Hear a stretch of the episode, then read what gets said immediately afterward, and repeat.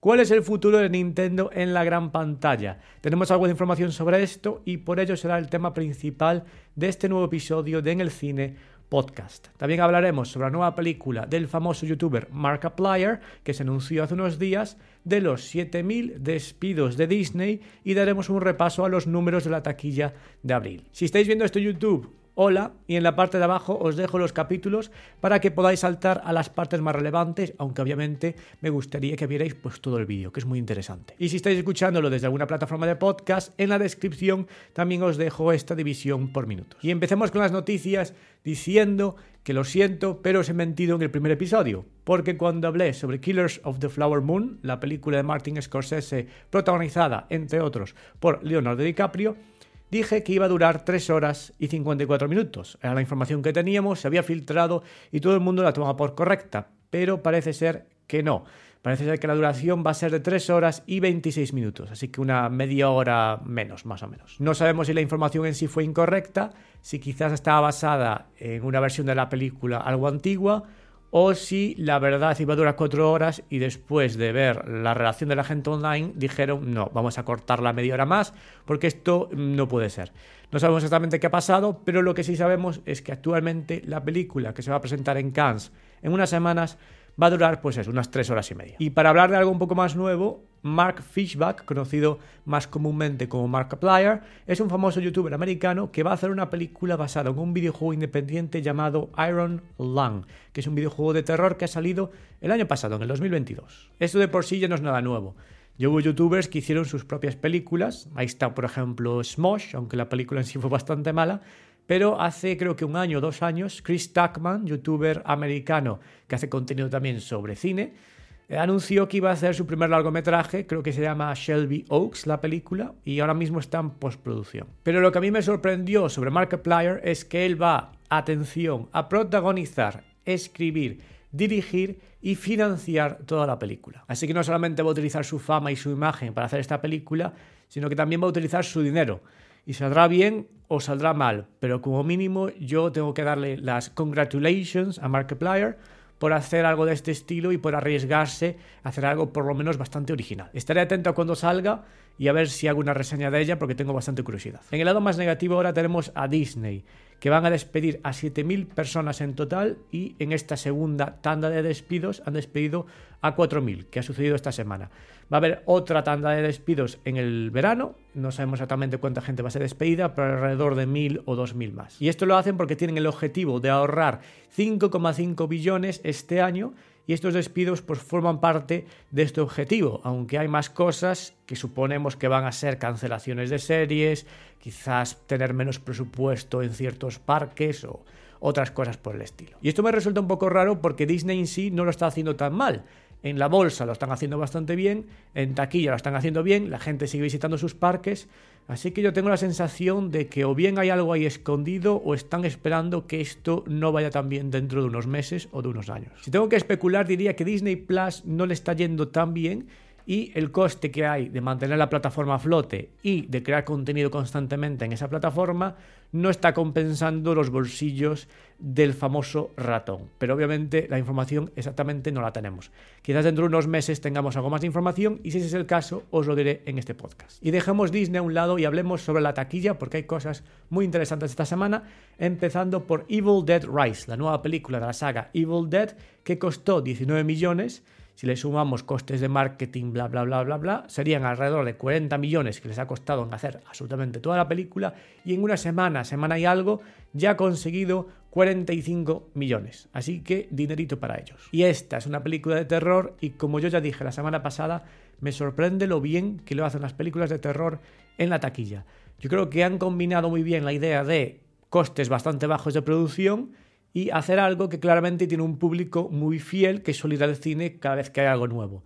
Y es que está funcionando. Voy a investigar algo más sobre este tema y en unas semanas quizás hable un poco más largo y tendido sobre este tema de terror y la taquilla, porque es bastante interesante. Y la que también le va muy bien es a John Wick 4, que ha costado 100 millones y ya ha recaudado 360. Vale que ya lleva en taquilla un mes, mes y algo, y no creo que dure mucho más, pero aún así ya ha conseguido beneficios y entre una cosa y otra dudaría que no llegará a los 450 o incluso 500 millones dentro de un mes, mes y medio. Pero la que sigue arrasando en taquillas la película de Nintendo de Super Mario Bros. está muy cerca de alcanzar los 900 millones de dólares, así que cuando vosotros escuchéis esto, seguramente ya haya llegado a esos 900 millones.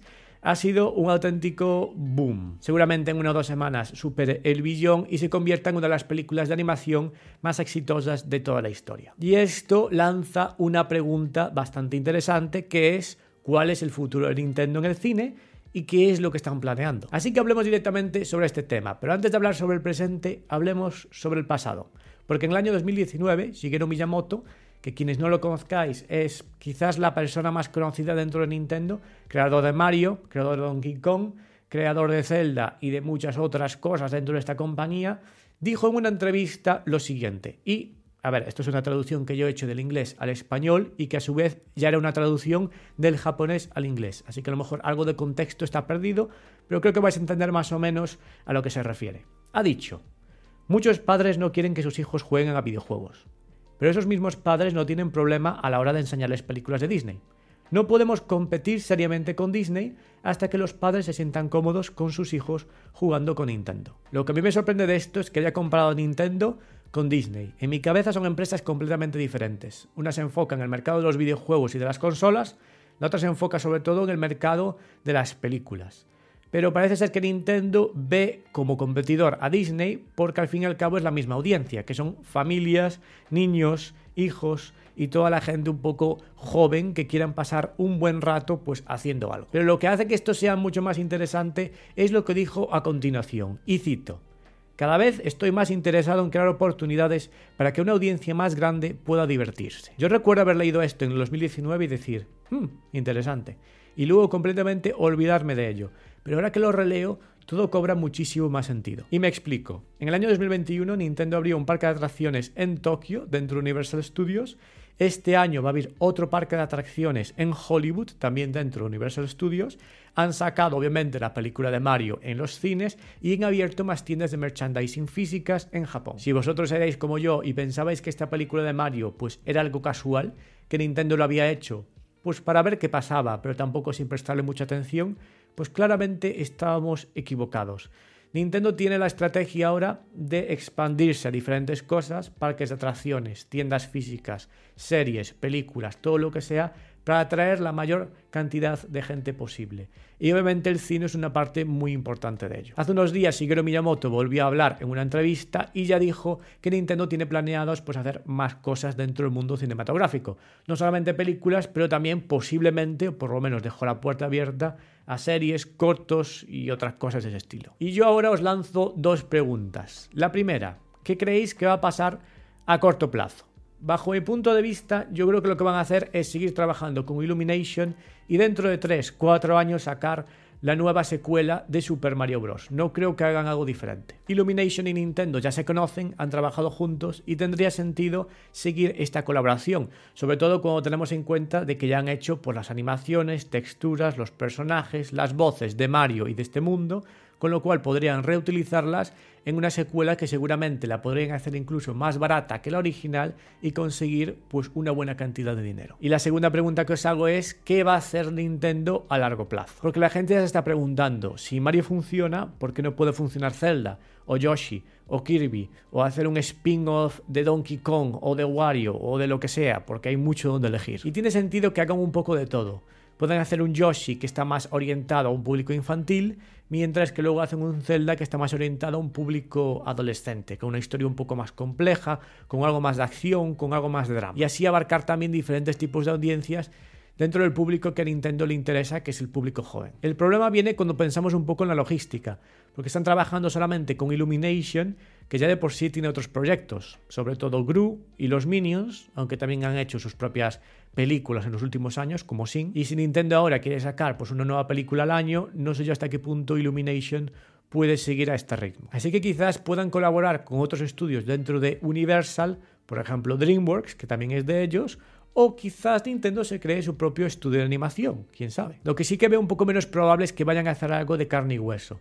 Más que nada porque la película de Mario ya es algo diferente en Japón. Han hecho diferentes chistes, diferentes cosas, diferentes escenas. La película en sí, el 95% es exactamente la misma, pero sí que hay pequeños cambios para orientarse un poco más al mercado japonés. Y hacer una película, por ejemplo, de Zelda, de carne y hueso, con actores americanos, por ejemplo, no sé ya hasta qué punto funcionaría y si los actores son japoneses tampoco sé yo hasta qué punto funcionaría fuera de Japón. Así que puede pasar, no digo yo que no, pero lo veo poco probable. ¿Vosotros qué pensáis sobre esto? ¿Cuál creéis que es el futuro de Nintendo en la gran pantalla? Y también decidme qué saga de Nintendo os gustaría que hicieran pues una película o una serie de ella. Muchísimas gracias por haber llegado hasta el final de este episodio de En el Cine Podcast y nos vemos próximamente. Muchas gracias. Adiós.